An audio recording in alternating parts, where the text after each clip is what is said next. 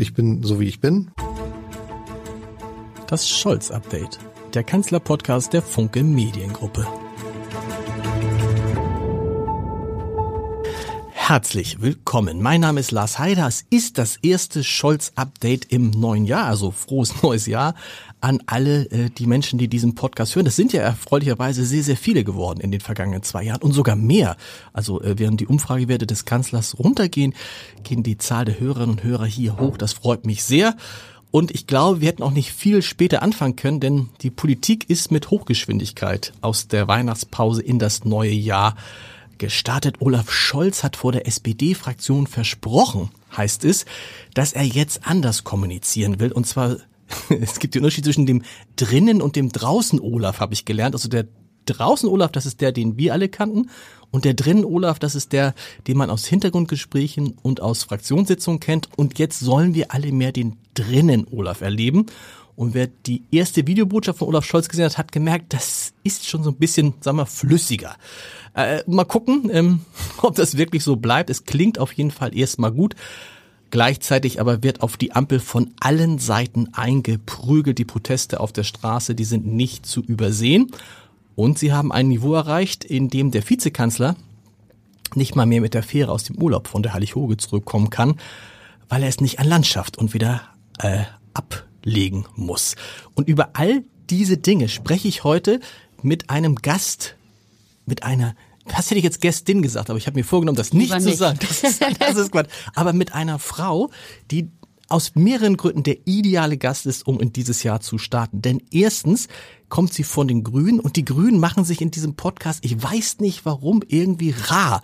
Also äh, nächste Woche haben wir den Generalsekretär der FDP, der, ich glaube, die Generalsekretärin der Grünen der Bundespartei hat sich noch gar nicht gemeldet auf mein Ansinnen, vielleicht kommt das noch. Also erstmal toll, dass sie da ist und zweitens ist sie wirklich jemand, der Olaf Scholz extrem gut kennt, weil sie mehrere Jahre wenn man so will, seine Stellvertreterin war, weil sie praktisch jeden Tag mit ihm Kontakt hatte, weil sie stundenlang mit ihm in irgendwelchen Sitzungen, nicht in irgendwelchen Sitzungen, sondern in wichtigen Sitzungen zusammensaß, ähm, weil sie ihn wirklich wahrscheinlich so gut kennt wie jetzt, wie jetzt vielleicht Robert Habeck. Vielleicht hat er in den zwei Jahren schon aufgehört. Ich freue mich sehr, dass Katharina Fegebank da ist, die zweite Bürgermeisterin der Freien Hansestadt Hamburg in dieser Funktion, wie gesagt, Stellvertreterin von Olaf Scholz, hat zusammen mit Olaf Scholz regiert. Man kann sagen, sehr erfolgreich. Mann, habe ich viel geredet. Frau Fegebank, erkennen Sie immer noch den Olaf Scholz wieder, den Sie aus, aus Hamburger Zeiten kennen? Ja, ich kenne zumindest den drinnen und den draußen Olaf. Und ich glaube auch, dass es mehr Grün in diesem Podcast braucht. Deshalb freue ich mich, dass ich den Start mache in diesem Jahr. Erstmal danke für die Einladung. In der Tat, ähm, frage ich mich manchmal, ist das der Olaf, den wir hier aus Hamburg kennen, den wir jetzt seit einiger Zeit als Kanzler in Berlin erleben, weil es hier definitiv anders war. Was war anders? Ich würde es mal sportlich formulieren. Also das Spiel ist das gleiche, aber der Belag ist vielleicht ein etwas anderer. Mhm. Also wenn ich Hamburg und Berlin vergleiche und ähm, ich denke, dass ich hier Olaf auf seine goldenen Regeln des Regierens immer verlassen konnte. Die eine war nie schlecht über Kolleginnen und Kollegen im Kabinett, also im Senat zu sprechen. Die zweite war, äh, lasst uns streiten und diskutieren, aber nach außen treten wir geschlossen. Mhm. Und das hat ihm ja auch immer einen gewissen Rückhalt gegeben. Und jetzt ist mein Eindruck, dass viel von dem einfach so in den Berliner äh, Gefilden weggeschwemmt wurde und das tut mir manchmal richtig ein bisschen weh, das zu sehen, weil ich weiß, dass es auch anders gehen kann, dass es bei uns auch anders mhm. funktioniert hat und dass wir gut miteinander waren. Weil sich die in Berlin nicht an die Regeln von Olaf Scholz halten?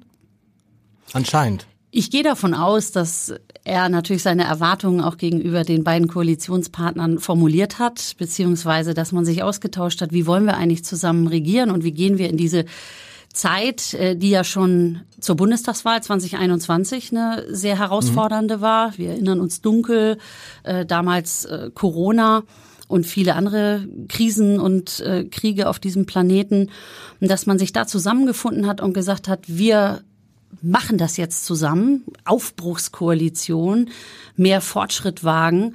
Das hatte ja was total Ermutigendes und vielleicht hat er ein bisschen unterschätzt, dass äh, verschiedene Egos der Koalitionspartner auf der einen Seite, aber auch ein etwas anderes ja Selbstverständnis, seine Themen immer wieder in den Mittelpunkt zu stellen, dieses Geschlossenheits, diesen Geschlossenheitsanspruch, dieses Geschlossenheitsmantra auch ein bisschen kaputt gemacht haben. Drinnen und draußen Olaf, das muss man ja mal erklären. Also ähm, der drinnen Olaf, das ist der Olaf, den Sie auch in Senats, ähm, Olaf Scholz, ne, Bundeskanzler, den Sie auch in Senatssitzungen erlebt haben. Wie unterscheidet der sich von dem draußen Olaf? Also der draußen Olaf, den kennen ja viele oder meinen ja. viele zu kennen, weil man ihn hört.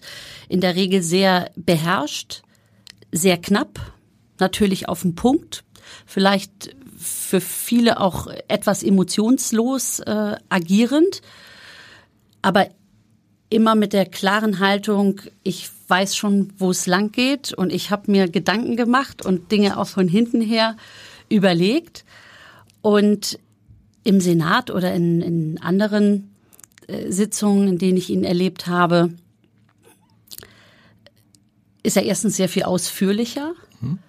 ist er zweitens äh, auch durchaus äh, lustig, also auch wirklich äh, humorvoll gewesen.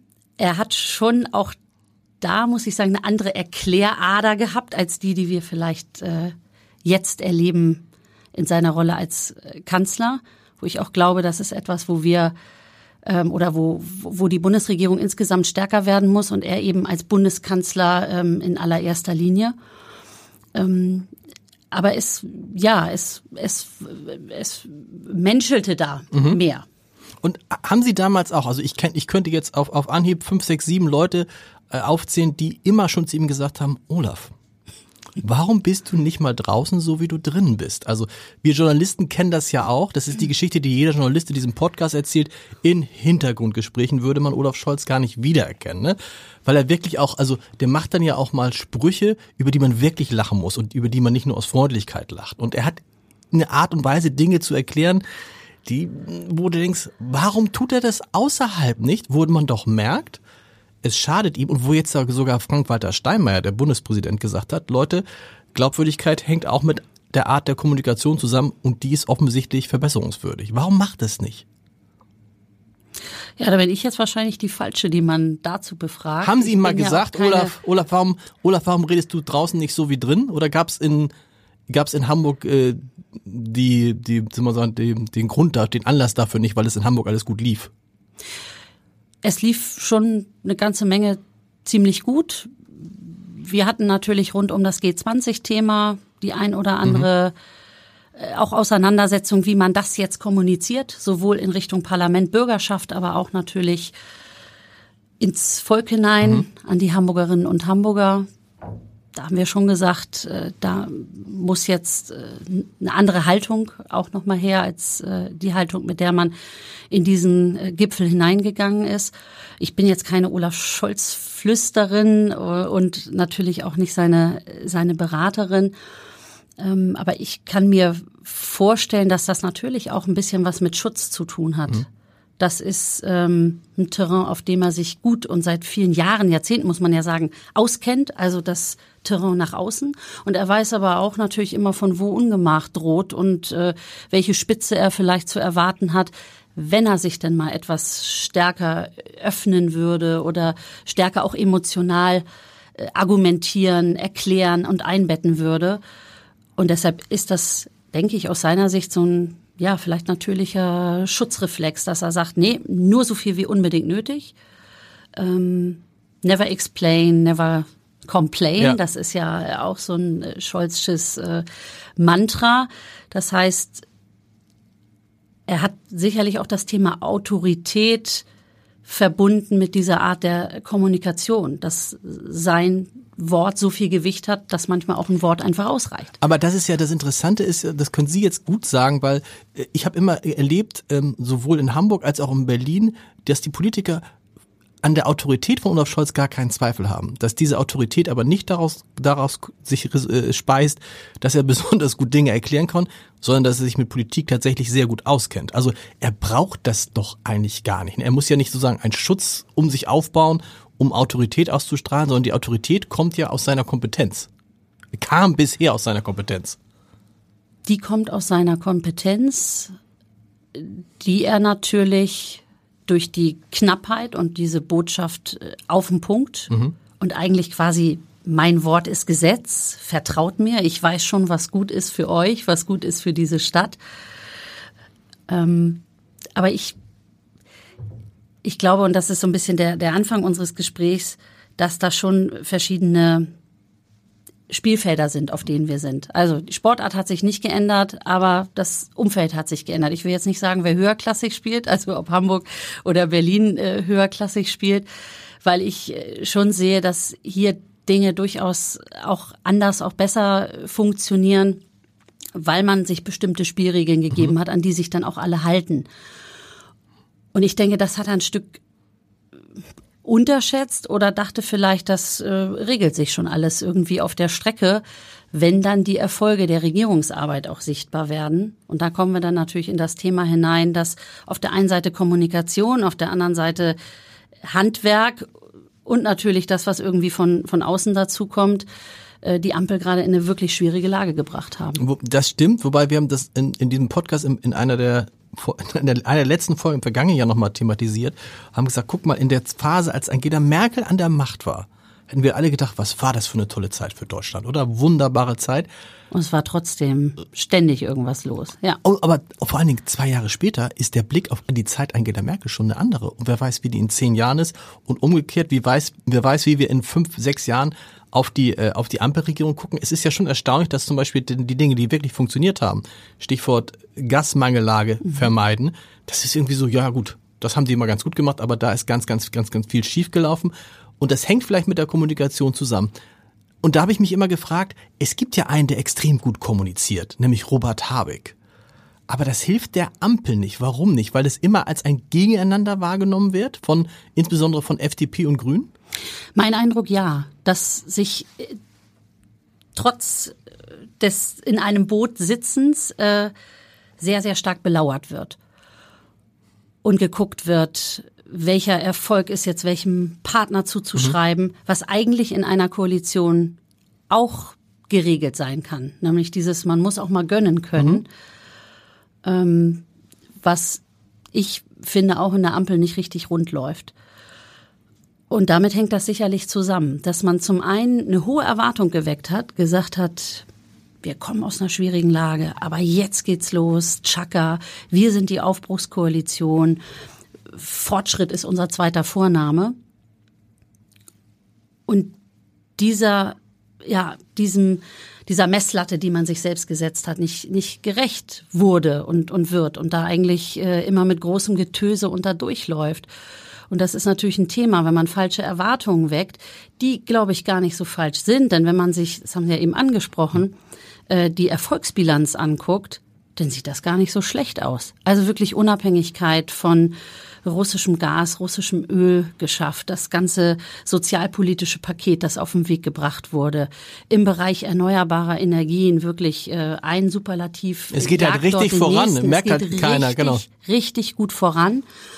Und ich denke, das hat damit zu tun, dass dieser Wumms, der immer angekündigt wird, ähm, nicht als Ampelwumms verstanden wird. Also dass diese Begeisterung für die Ampel, dass die fehlt, weil diejenigen, die die Ampel tragen, nämlich die drei Partner, allen voran der Bundeskanzler, dann der Vizekanzler Robert Habeck und äh, Christian Lindner, dass die das nicht leben. Mhm. Und da ist noch eine Chance. Ich bin eigentlich gar nicht so pessimistisch. Ich denke, da kann wirklich eine Chance sein, wenn man sagt, wir machen, machen diese Ampel jetzt richtig äh, zu unserem Erfolgsding. Und das ist eine Aufgabe, die der Kanzler hat. Da sehe ich aber natürlich auch Robert Habeck und auch Christian Lindner gemeinsam in der Verantwortung. Ich fand, da gab es so zwei, drei Momente, die äh, auch jetzt nach der Sommerpause, wo wir, glaube ich, einen Tiefpunkt hatten, der dann ja durch das Verfassungsgerichtsurteil ging es nochmal tiefer, nochmal getoppt wurde. Ähm, die haben aber eher Mut gemacht, fand mhm. ich. Nee, und äh, die, aber die Grundsatzfrage bleibt ja, äh, Christian Lindner war vor gut einem Jahr in diesem Podcast und hat dann, also nach einem Jahr, gesagt, naja, seien wir ehrlich, FDP und Grüne passen nicht zusammen. Wo ich dachte, wow, das kannst du jetzt so sagen. Das ist Mist. Musst, musst du aber nicht. Also du kannst es, du kannst es denken, aber du musst es ja nicht sagen, oder? Ja, und ich finde es auch ehrlicherweise Quatsch. Mhm. Da muss man sich mehr Mühe geben. Ähm, erstens zeigen wir teilweise auf kommunaler Ebene, teilweise nicht mehr so oft in Landesregierungen. Die einzige Ampel, die wir jenseits Berlin, also Bund Berlin haben, ist noch die in äh, Rheinland-Pfalz. Äh, aber das hat doch einen gewissen Charme eigentlich, dass Parteien, die ja aus einem anderen, äh, aus einer anderen ja, einen anderen Impuls, äh, Politik machen, unterschiedliche Schwerpunkte haben, ähm, auch vielleicht für unterschiedliche ja, Wertekonstellationen stehen, dass die sich auf den Weg machen und eine Regierung zusammenbilden, das ist erstmal sehr positiv mhm. gewesen. Und es gibt ja nicht wenige, die sagen, genau so muss es eigentlich sein, also das Beste aus allen Welten. Und wenn man das aber selber immer wieder schlecht redet, weil man allen das Gefühl gibt, nee, wir können nicht äh, passend machen, was nicht zusammengehört, äh, alter, alter Handwerkerspruch, ähm, dann macht man sich ja selbst eigentlich äh, klein und äh, schlecht in dem, was man sich eigentlich zusammen vorgenommen hat. Und dann geht all das verloren, was man braucht, nämlich äh, Vertrauen, Orientierung äh, und vor allem auch Lust, was zusammen zu machen. Und diese Lust äh, an, an, an Gestaltung dieses Landes und Lust daran, zu sagen, die Hürden und Probleme sind zwar so riesig, aber wir kriegen es irgendwie hin, die vermisse ich. Mhm. Und das würde ich mir für dieses Jahr wünschen, fürs Jahr 24, dass da so ein bisschen mehr von diesem, ja, so ein, so ein Ampelwumms eigentlich kommt und sagt, ey, das ist alles gar nicht so schlecht. Hat Robert Habeck Sie mal gefragt, sag mal jetzt, du kennst dich mit Olaf Scholz aus, wie gehe ich auf dem zu? Gab's da was machen wir? Es kommt da auf mich zu. Gibt es da noch sowas wie eine Rückkopplung? Ja, immer wieder. Ich habe einen recht engen Draht natürlich mhm. zu Robert Habeck, jetzt nicht erst seitdem er Vizekanzler ist, sondern davor war er ja unser Parteivorsitzender. Davor kannten wir uns aus äh, Schleswig-Holstein genau. und Hamburg irgendwie im, im Norden vereint. Da blicken wir ja sowieso oft etwas ja, gelassener und vielleicht auch cooler auf, auf so manche äh, manche Dinge als, als andere. Und ich habe aber vor allem ähm, rund um den letzten Wahlkampf, um Bundestagswahlkampf immer wieder gesagt, unterschätzt Olaf Scholz nicht. Mhm. Der wird kommen und der wird wahrscheinlich der nächste Kanzler wo man dann also aber auch in die, große Augen und Erstaunen War das bei den. Grünen damals, also ich, ich weiß noch, damals war, äh, hatte ich so, ein, so ein Gespräch mit Jens Spahn und da hat Jens Spahn zugegeben, äh, wir haben Olaf Scholz gar nicht ernst genommen, null. Unser Hauptgegner waren die Grünen bei der Bundestagswahl und wir wollten dafür sorgen, dass die Grünen nicht zu groß werden, dann schön schwarz-grün machen, aber so, dass die Grünen nichts und wir hatten den gar nicht, gar nicht auf der Agenda. War das bei den Grünen auch so, dass man Scholz gar nicht ernst genommen hat? Mein Eindruck ja. Okay. Ich habe auch gesagt, unterschätzt Olaf Scholz nicht. Ja, aber die liegen doch jetzt hier weit unter mhm. 20 Prozent, hinter ferner Liefen, völlig abgeschlagen. Wie gesagt, wartet mal ab. Und ich kannte natürlich auch seine, seine Story, seine Erzählung dahinter. Er hat ja immer schon gesagt, ich glaube hauptsächlich in interessierten Journalistenkreisen, aber natürlich auch bei dem einen oder anderen Termin, dass die Leute erst kurz vor der Wahl checken, dass dann Angela Merkel nicht mehr da so sein wird. Genau. 16 Jahre Angela Merkel, kann man ja sagen, was man will, aber es war solide und mhm. es war immer verlässlich und berechenbar. Mhm. Und dann plötzlich, wer wird's denn dann jetzt? Mhm. Und spätestens dann, und das war ja auch ganz genau so, würde Olaf Scholz auf der Bildfläche auftauchen und dann vielleicht auch in die Köpfe der Leute kommen. Und ich habe das auch, äh, oder wir hier aus Hamburg, mhm. nicht nur ich, wir hier aus Hamburg haben auch immer gesagt, unterschätzt äh, nicht die SPD, allen voran Olaf Scholz. Aber, Aber der, das Duell, das war klar geplant auf CDU und Grüne. Genau. Da hat, er damals, ich erinnere mich damals noch, als ich in, der, äh, in, in, in unserer Berliner Redaktion noch am Tag vor der Wahl, habe ich gesagt, so, jetzt sind wir mal gespannt. Und dann sagten die, naja Lars, aber eins ist klar, in der Wahlkabine, da wählt ja keine Olaf Scholz. Am Ende gewinnt dann doch die CDU. Es ist nicht so gekommen. Robert Habeck ist interessant.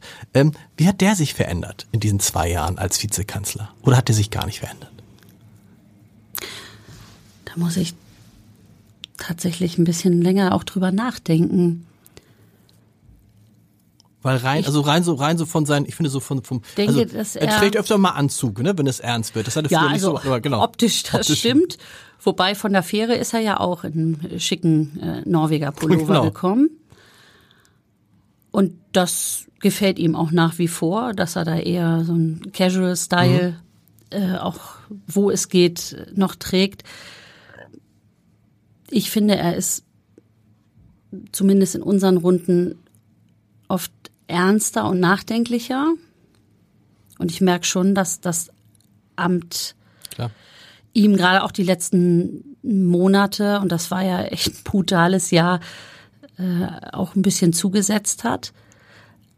Aber was ich ähm, cool und echt beeindruckend finde, er hat äh, unglaubliche Steherqualitäten.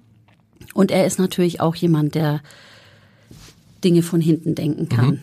Also so unterschiedlich Olaf Scholz und Robert Habeck im, im Auftritt, im Auftreten sind, äh, in der Rhetorik sind, auch in der Herangehensweise.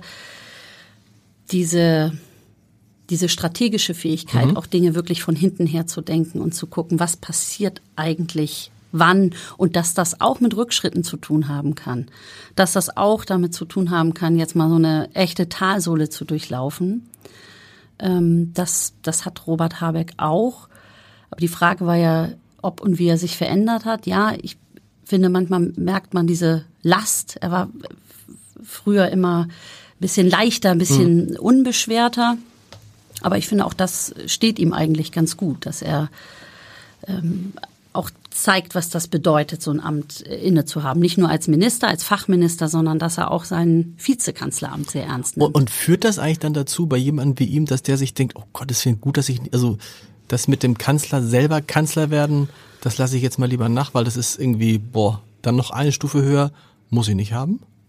nee, den Eindruck habe ich ne? ganz und gar nicht. Okay, oh, okay. Das wird ja, wann wird die, die Spitzenkandidatur bei den Grünen auch im Laufe diesen Jahres, Ende diesen Jahres entschieden? Wahrscheinlich. Das ist eine gute Frage. Das äh, liegt auf der Berliner Ebene. Das, das weiß ich nicht genau, wann das äh, passieren Ist, wird. ist eigentlich interessant, dass Aber das ja. Verfahren ist ja schon klar, dass äh, es eine Einigung geben muss für einen Spitzenkandidaten, eine Spitzekandidatin. Und sollte das nicht der Fall sein, wird die Partei befragt. Deshalb hoffe ich sehr, dass es eine Einigung gibt und wir dann auch mit einer, mit Die- einer Klarheit in die, Die läuft aber im, im Präsidium. Das nicht so heißt bei den Grünen. Heißt es Präsidium? Nee. Im, Im Vorstand, Vorstand? dass der Bundesvorstand, die läuft vor allem zwischen denjenigen, die es dann angeht. Und ist es dann so, jetzt habe ich mich gerade gedacht, man denkt immer so, ja klar, es kann ja nur äh, äh, Robert Habeck oder Annalena Baerbock werden. Es gibt ja auch noch zwei Bundesvorsitzende. Theoretisch könnte ja auch äh, Ricarda Lang sagen oder Umid, Umid, Umid Nuripur, ich möchte es gern werden. Also oder ist das einfach, nee, ist klar. Ja, läuft- oder ein Cem Özdemir wird jetzt Stimmt. ja auch immer ins Spiel Stimmt, gebracht. Cem Özdemir. Ja, ist doch toll, was wir für gute Leute haben. Genau. Also äh, unsere Minister gehören äh, zu den beliebtesten, zumindest in den aktuellen Rankings. Das finde ich auch, auch gut. Also ich würde mir wünschen, dass diejenigen, die in Frage kommen, diejenigen, die sich darüber hinaus berufen fühlen, Die dass sich die das sich zutrauen, zusammensetzen, genau. die sich das zutrauen und eine Einigung finden. Auch da geht es darum, haben wir da jemanden, und dazu gehört natürlich auch unser Bundesvorstand, äh, der klar führt und der uns als Partei dann mitnimmt auf diesem Weg und äh, ja, dem, dem anstrengenden Wahlkampf, der dann ja auch im, im nächsten Jahr für die Bundestagswahl vor uns liegen wird. Absolut. Sie haben es gerade gesagt, auch äh, Robert Habeck hat strategisch schon ein bisschen was von Scholz, kann auch mit Rückschlägen umgehen. Ist eigentlich der größte, Scholz größte Stärke sein Umgang mit Rückschlägen? Weil man hat ja das Gefühl, das muss ihn ja irgendwie auch mal mitnehmen, aber man sieht es ihm nicht an. Ne? Also macht ja, wir erinnern uns alle damals, als er nicht SPD-Vorsitzender geworden ist und er einfach weitergemacht hat. Ne? Auch nach G20, also ich weiß nicht, wenn Sie Bürgermeisterin gewesen wäre oder ich, ich glaube, ich wäre zurückgetreten nach G20. Aber er hat ja, Sie haben ihn ja, Sie haben es ja vorhin nett umschrieben, ist ja bekannt. Also man musste, sein Umfeld musste ihn ja dann irgendwann überzeugen, sich auch mal zu entschuldigen. Er selber hätte sich, glaube ich, von sich selbst aus hätte er sich nicht entschuldigt. Ist das seine große Stärke? Irgendwie auch wenn man denkt, es geht eigentlich gar nichts mehr, der macht weiter und dann geht vielleicht doch noch was. Das ist definitiv eine sehr große Stärke. Diese ja, innere Kraft zu haben, wie heißt es norddeutsch immer, Resilienz ähm, entwickelt zu haben über die letzten Jahre. Auch mit Niederlagen so umzugehen, dass man am Ende vielleicht sogar gestärkt daraus hervorgeht. Und deshalb finde ich die aktuellen Debatten auch gerade ganz interessant, äh, wenn plötzlich andere Kabinettsmitglieder Boris ins Pistorius, Feld geführt ne, genau. werden. Boris Pistorius lesen wir. Also ich denke, die Ära Scholz und die Kanzlerschaft Scholz, die ist noch nicht vorbei. Vielleicht auch lange noch nicht vorbei. Man, das, ist, das ist so lustig, also ähm, wenn man das so sagt, man, wenn man das so ausspricht, er selber hat es neulich auch so ausgesprochen, dann denkt man immer, irgendwie, wie kommt man da drauf? Aber wir müssen uns erinnern, zwei Jahre vor der Bundestagswahl haben weder die Grünen noch die CDU noch sonst irgendjemand Ja. daran geglaubt, dass Olaf Scholz Kanzler werden kann. Das war ein großer Witz in Berlin. Ja, absolut. Das ist das, was ich vorhin meinte. Dass man sich auf was ganz anderes konzentriert hat, weil man die Gefahr ganz woanders gesehen hat. Und ich denke, dass er auch darauf jetzt wieder setzen kann. Man weiß natürlich nicht, wie oft sowas gut geht, Genau. wie oft man fallen, stolpern, aufstehen, sich schütteln, berappeln kann und dann äh, frohgemut weitermachen kann oder ja scheinbar unbeirrt äh, weitergehen kann den Weg.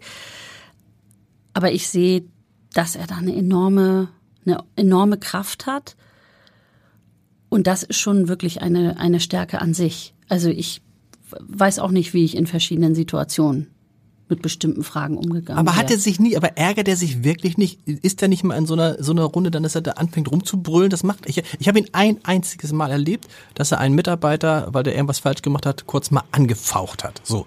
Das war das einzige Mal. Ansonsten habe ich diesen Mann nie im Bereich von, also Ärger, Wut und Zorn erlebt. Im Bereich Fröhlichkeit übrigens viel, viel häufiger. Aber gibt es diesen Scholz gar nicht? Oder gibt es den, wäre absurd, muss es auch manchmal geben, wahrscheinlich. Bestimmt ja. Mir fällt jetzt tatsächlich auch keine Situation ein, wo ich ihn irgendwie rumpelstilzchenartig oder, oder völlig aus der Haut fahrend erlebt hätte. Schon das eine oder andere Mal auch etwas strenger, auch um zu zeigen, ja, wir kriegen es hier gut zusammen hin und äh, irgendwie verstehen wir uns ja alle auch, aber hier der Boss im Ring bin ich. Das kenne ich durchaus. Und ich weiß nicht, auch das ist wieder Hamburg-Berlin. Ich weiß nicht, ob das etwas ist, was ähm, er auch ein bisschen unterschätzt hat. Also Charaktere, Egos, Berliner Parkett, vielleicht auch die Art zu regieren. Also, dass die Hamburger schon zufrieden sind mit diesem ordentlichen Regieren. Da wird ein guter Verwaltungsjob gemacht und all diejenigen, die mal eine fancy Idee haben, die werden irgendwie schon, huch, äh, wer will denn jetzt hier unsere Stadt aus den Angeln heben? Und in Berlin oder dann in die Republik hinein ist dann doch sowohl von Ton wie auch von dem, was man will und dem Anspruch ein bisschen, ein bisschen was anderes zu erwarten. Und ich denke ja, zum einen, das ist ein bisschen unterschätzt ähm, und zum anderen, ja, glaube ich, glaube ich, dass er sich auch da wieder berappelt. Ihn treffen Dinge schon, denke ich. Also das ist nichts, was er jetzt mit mir ausgetauscht oder besprochen hätte, aber ähm, er hat schon auf seine spezielle Art und Weise auch eine sehr ja, empfindsame Ader. Aber er will nicht geliebt werden, oder? Irgendwie, es hat ihm, glaube ich, Ach, will nicht jeder Ja, aber so- irgendwie geliebt werden, ganz insgeheim. Aber er hat ein Verständnis von Politik, wo das keine Rolle spielt, er- so, genau. dass er sagt, wir müssen hier Sachen hinkriegen. Wir müssen Probleme lösen. Wir müssen das Land, in unserem Fall in Hamburg, die Stadt am Laufen halten. Und äh, das mache ich nicht nur für Applaus und Liebe, sondern das mache ich ganz patriotisch für die Stadt oder für das Land. Wir kommen gleich nochmal zu der, zu der Rolle der Grünen und der Frage, was, was eigentlich jetzt übrig bleibt in den nächsten Jahren für die Grünen in Sachen Koalitionsmöglichkeiten und so.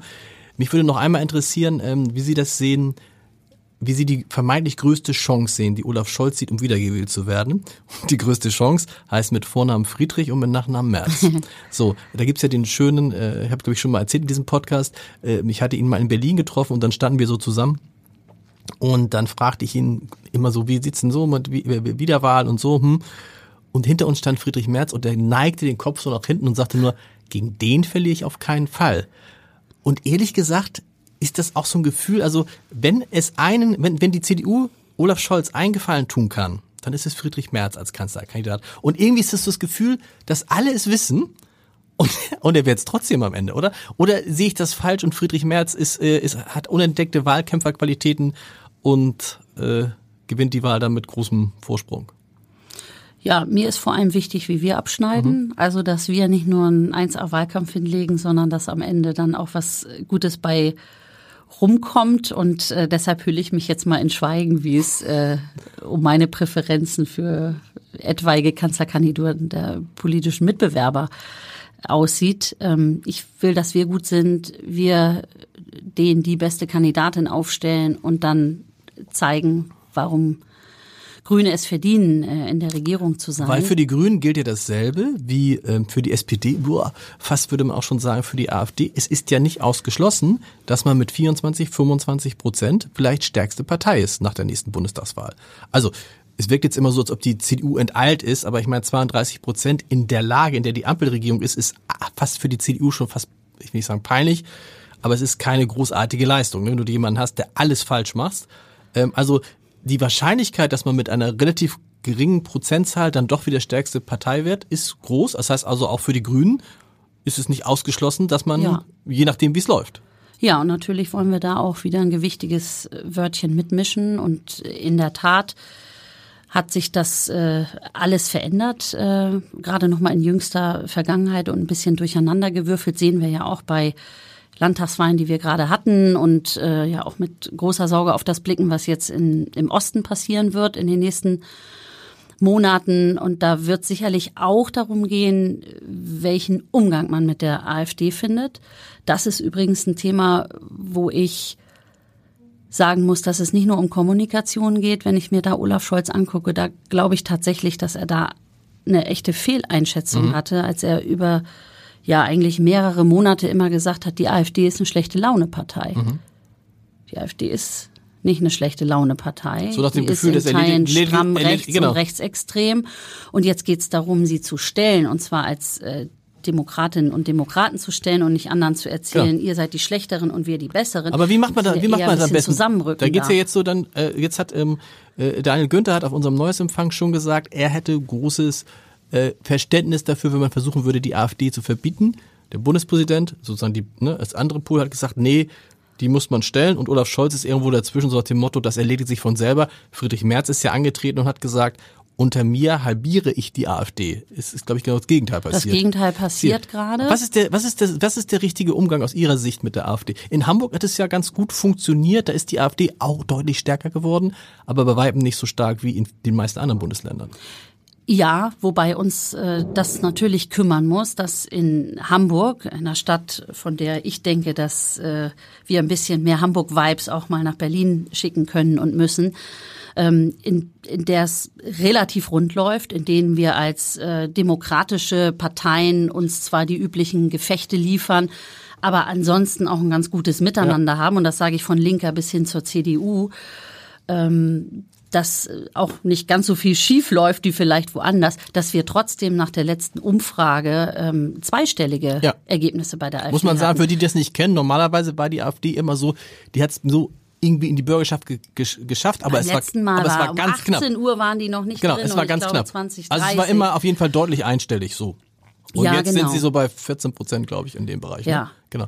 Also ich denke, wir können uns nicht komplett diesem Ampeltrend widersetzen. Das ist sicherlich äh, eine Begründung, aber das wäre zu einfach. Also wir haben natürlich hier auch eine Verantwortung. Und ja, wir können die äh, AfD-Verbotsdebatte führen. Ich wäre dafür auch offen. Mhm. Aber es ist ein ganz großes Risiko. Erstens im Zeitlauf und zweitens wissen wir, wie voraussetzungsvoll, wir haben es ja beim NPD-Verbotsverfahren gesehen, wie voraussetzungsvoll so etwas ist. Und da kann die AfD natürlich schnell in eine Opferrolle kommen, mhm. kann das wieder stark für sich zuspitzen und instrumentalisieren. Und deshalb bin ich eher so, dass ich sage, wir müssen die stellen.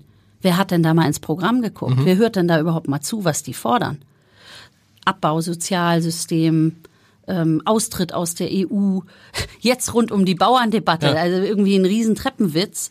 Die AfD stellt sich vermeintlich an die Seite der Bauern, will aber als allererstes EU abschaffen, Subventionen abschaffen und auch alles andere, wogegen gerade die Bauern demonstrieren. muss man dazu wissen sagen, ne? also ein Drittel aller Subventionen, die in der EU, die ja unter anderem als eigentlich als so ein Bündnis für Landwirtschaft geschlossen wurde, ein Drittel aller Subventionen aus der EU gehen direkt in die, Gehen in die Landwirtschaft. Landwirtschaft. Das heißt, wenn du die abschaffst, hast du die Richtig. genau.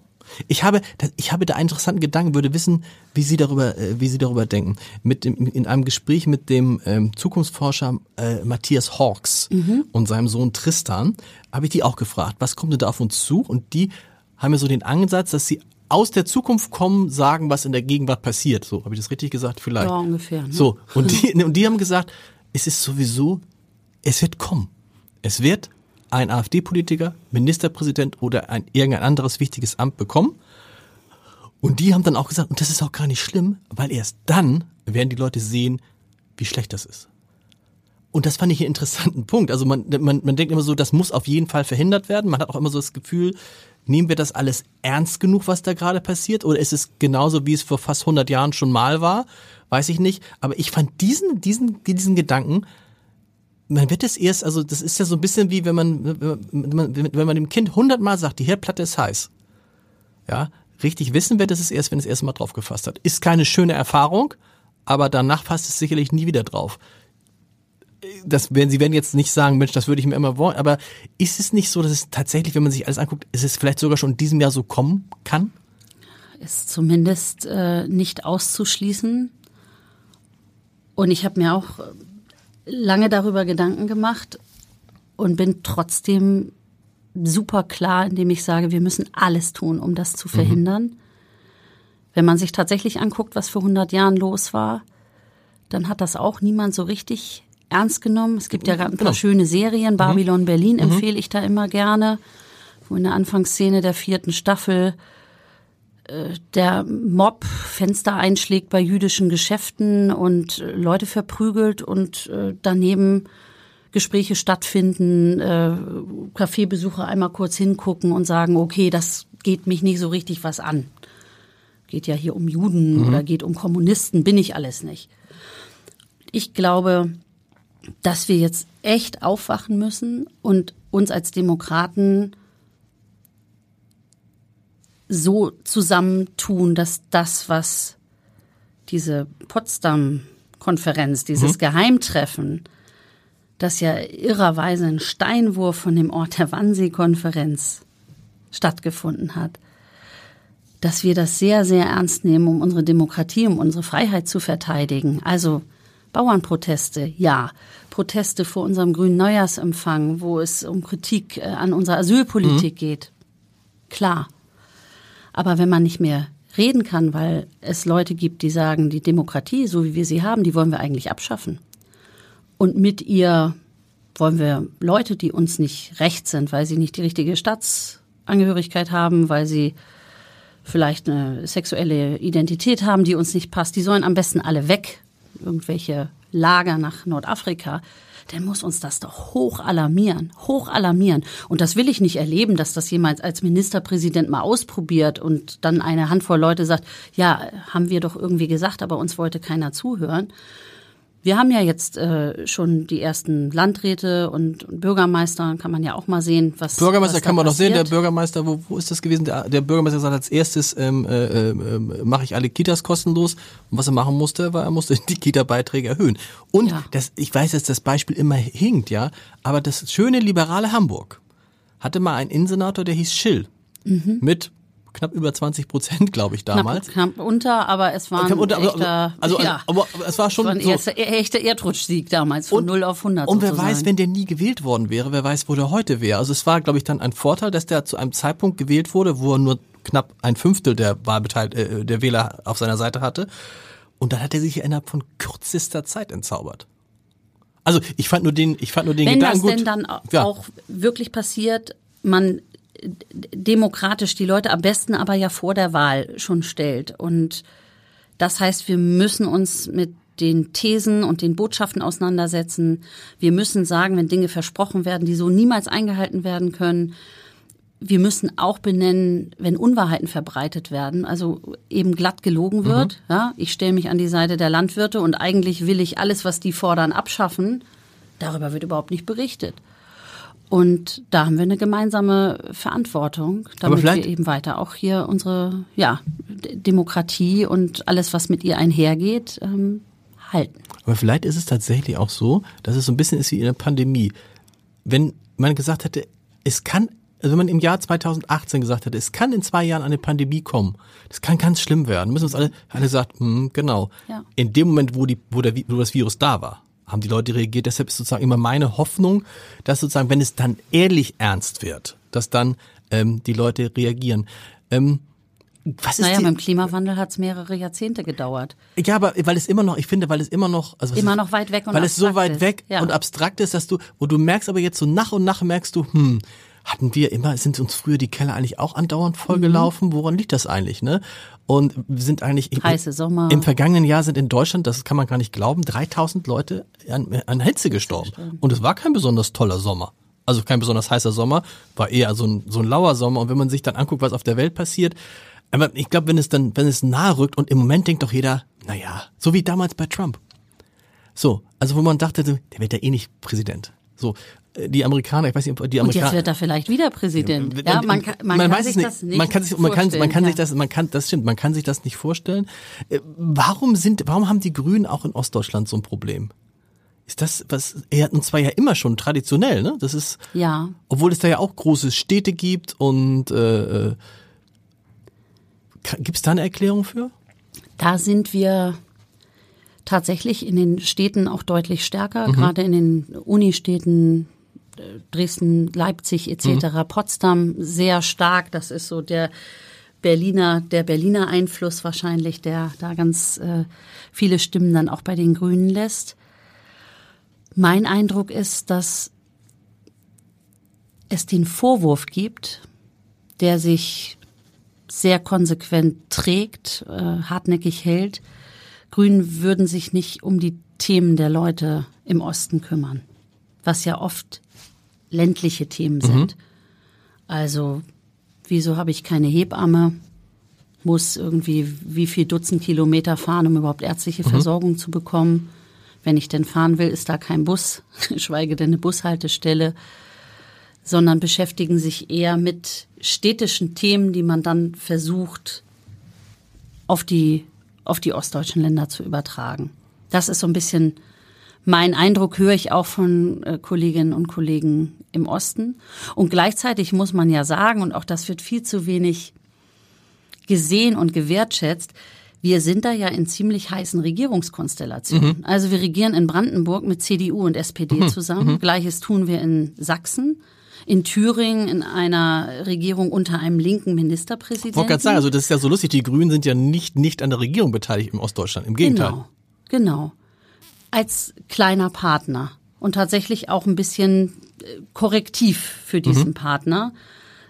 Und für mich manchmal unerklärlich, äh, wie zum Beispiel in Sachsen äh, unsere Grünen damit so viel Gleich, Gleichmut in dieser Regierung verharren bei einem Ministerpräsidenten, bei dem man ja manchmal denkt, puh, Hu, da würde ich jetzt eher gern mal gegen mhm. gehen wollen. Also mit Herrn Kretschmer und dann den Kollegen, die da sind. Und die kriegen das aber auch irgendwie wieder hin.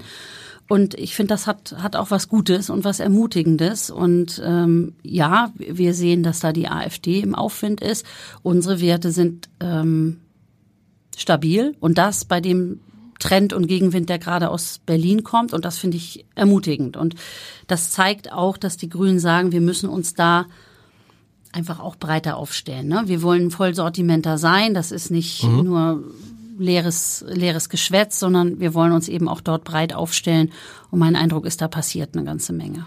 Und das Interessante ist ja, aber das werden wir im Laufe dieses Jahres dann besprechen, es ist ja noch nicht ausgemacht, wer die größten Probleme nach den äh, Landtagswahlen in Ostdeutschland bekommt. Das könnte am Ende auch die CDU sein, die sich dann vielleicht vor der Frage steht, um einen Ministerpräsidenten AfD-Ministerpräsidenten zu verhindern, muss ich dann vielleicht tatsächlich mal kurz über eine Koalition in Thüringen zumindest mit den Linken nachdenken, die ja dann über unter Bodo Ramelow so links gar nicht sind. Ich freue mich, dass ich endlich mal wieder eine grüne Spitzenpolitikerin hier hatte und mutige alle Annalena Baerbock, die da, da, nach dem die, Gespräch will keiner mehr kommen. Sie hat, mich, sie hat mich, sie hat Annalena Baerbock hat es mir in die Hand versprochen. Ich komme zu jedem Podcast, äh, den, zu dem sie mich einladen, aber da war sie halt noch nicht. Ich sag ihr noch mal Bescheid. Da war sie noch nicht Außenministerin. Vielen Dank. Nächste Woche, wie gesagt, der äh, Generalsekretär der FDP, der Bundes-FDP hier in diesem Podcast. Bis dahin. Tschüss, vielen Dank. Vielen Dank auch.